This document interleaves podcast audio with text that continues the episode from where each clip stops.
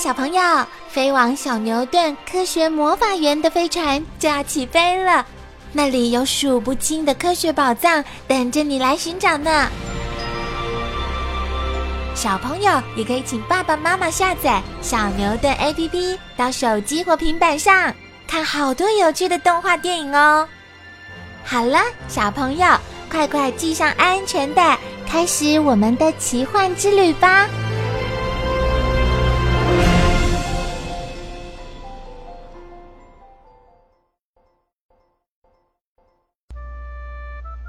中篇特辑：地球上的活化石——银杏。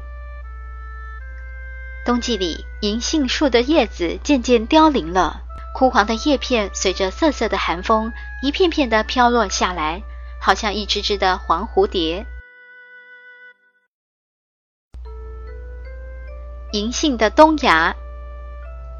银杏是落叶树，到了冬天。树枝上的叶片全都落光了，光秃秃的枝干更增添了寒冬里萧瑟的景象。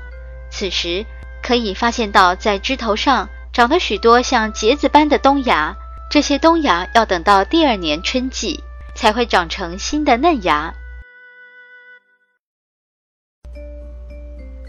银杏开花了，到了四月春暖花开的季节。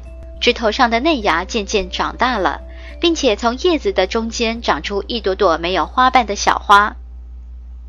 银杏是雌雄异株的植物，雌花生长在长花轴的顶端，而在雌花的前端有个圆圆的部分，将来长大后会变成种子。美丽的叶子，到了夏天。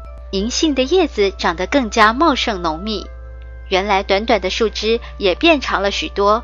此时，我们便可以看到变成各种形状的叶片。种子成熟了，雌银杏椭圆形的种子在夏天孕育成长，到了秋天十一月间成熟，外层为金黄色的肉质，掉落到地上后很快就会腐烂。可做中药的白果，如果把种子外层的肉质种皮剥掉，剩下里面带白壳的部分，就是俗称的白果，可做中药，有清痰止咳的功用。有伤口的手，如果碰到银杏黄色的外皮，会肿起来，所以要特别小心。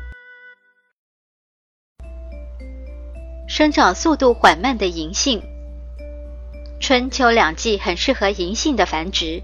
可将银杏的种子播种在松软的壤土中，银杏成长的速度很慢。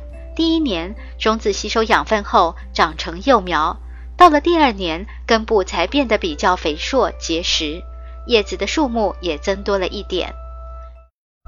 银杏的栽培从小苗到开花结果，大约需要三十年的时间。